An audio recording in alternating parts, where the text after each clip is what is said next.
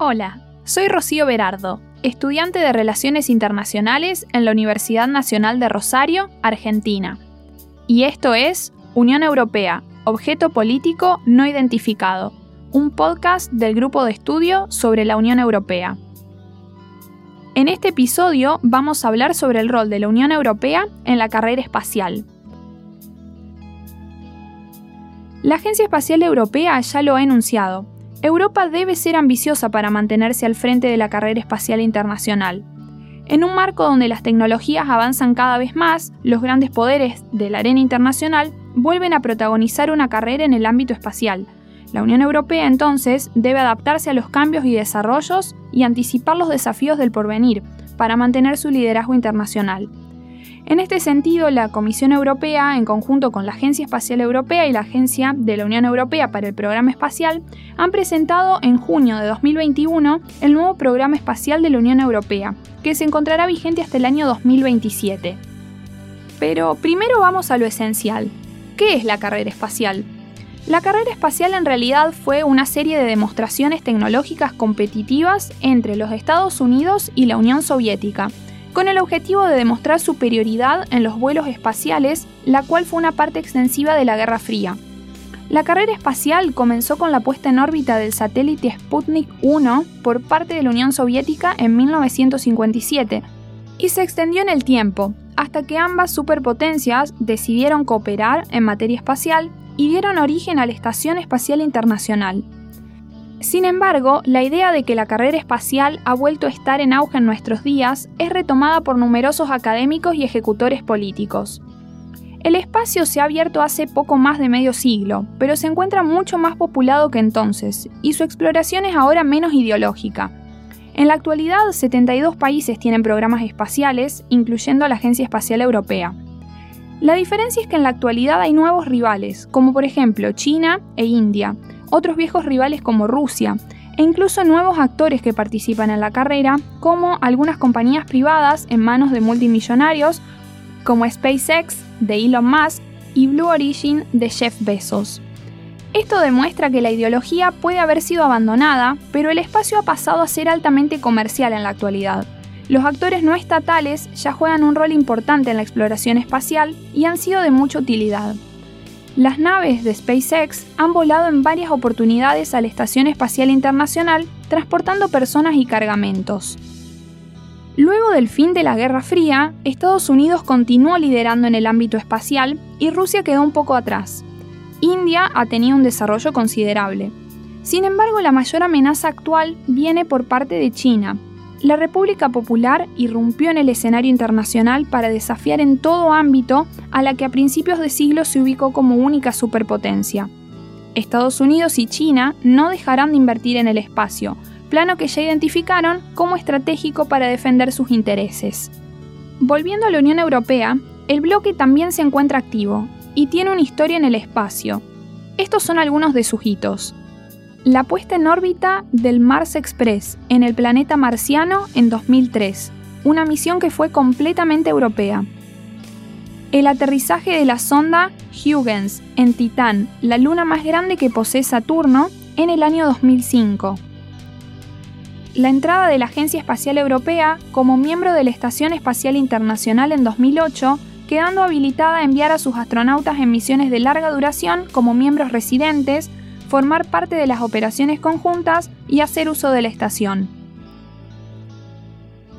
Estos antecedentes son mencionados debido a que, por mucho tiempo, la Unión Europea no tuvo su propio programa espacial, sino que participó uno de carácter europeo.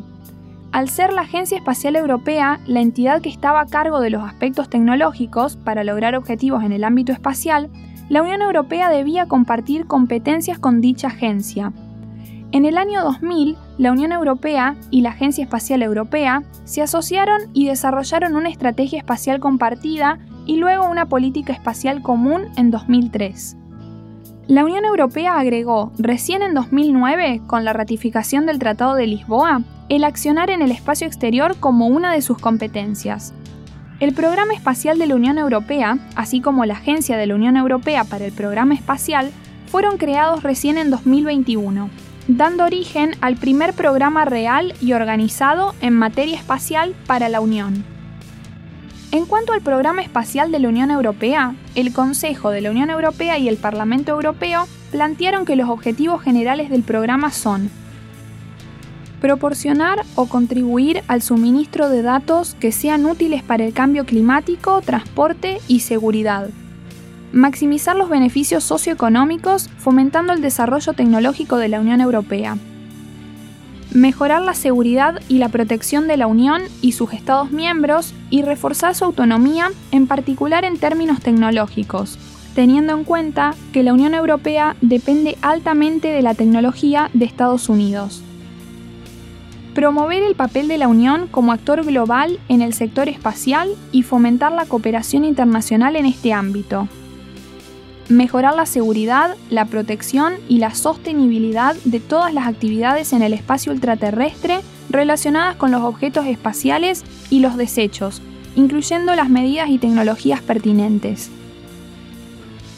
Estos objetivos dejan entrever la decisión de la Unión Europea de definir su propia política espacial, de manera autónoma a otras grandes potencias, así como la necesidad de cooperación entre los distintos actores internacionales insertos en la carrera espacial. Además, se destacan los objetivos reales que se pueden obtener de una política en el espacio, lugar en el que se debe desarrollar una política cooperativa y responsable. A la par de este ambicioso y ordenado programa, la Unión Europea ya contaba con diversos proyectos en el espacio, de los cuales dos de los más relevantes y conocidos son Galileo y Copernicus, los dos protagonistas europeos en el espacio. Copernicus ofrece servicios de información basados en la observación de la Tierra por satélite y datos in situ. Galileo es un sistema civil de navegación por satélite para no tener que depender de los servicios americanos o rusos. A pesar de la historia de la Unión Europea en el espacio y de sus diversos proyectos y avances recientes, el proceso no está claramente exento de obstáculos y dificultades. Los dos desafíos principales que pueden enumerarse a priori son el presupuesto y la necesidad de encontrar una posición común, digna de un bloque de estados. Sumado a esto, el actual director de la Estación Espacial Europea ha manifestado que Europa debe ser más ambiciosa para evitar ser excluida de la nueva carrera espacial. La Unión Europea no quiere ser dejada atrás en la carrera espacial, pero esto no significa que busca competir porque sí.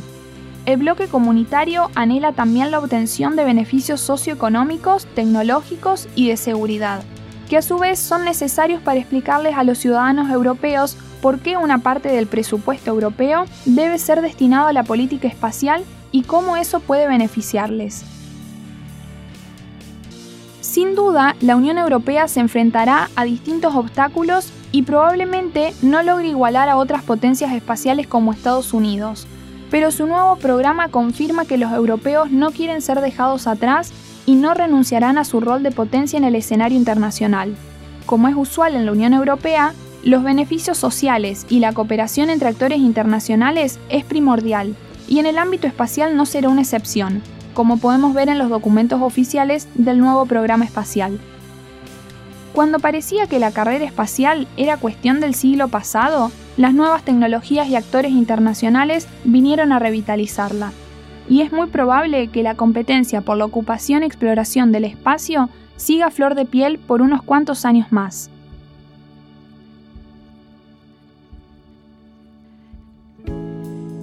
Esto fue Unión Europea, objeto político no identificado, desde el laboratorio sonoro de la UNR.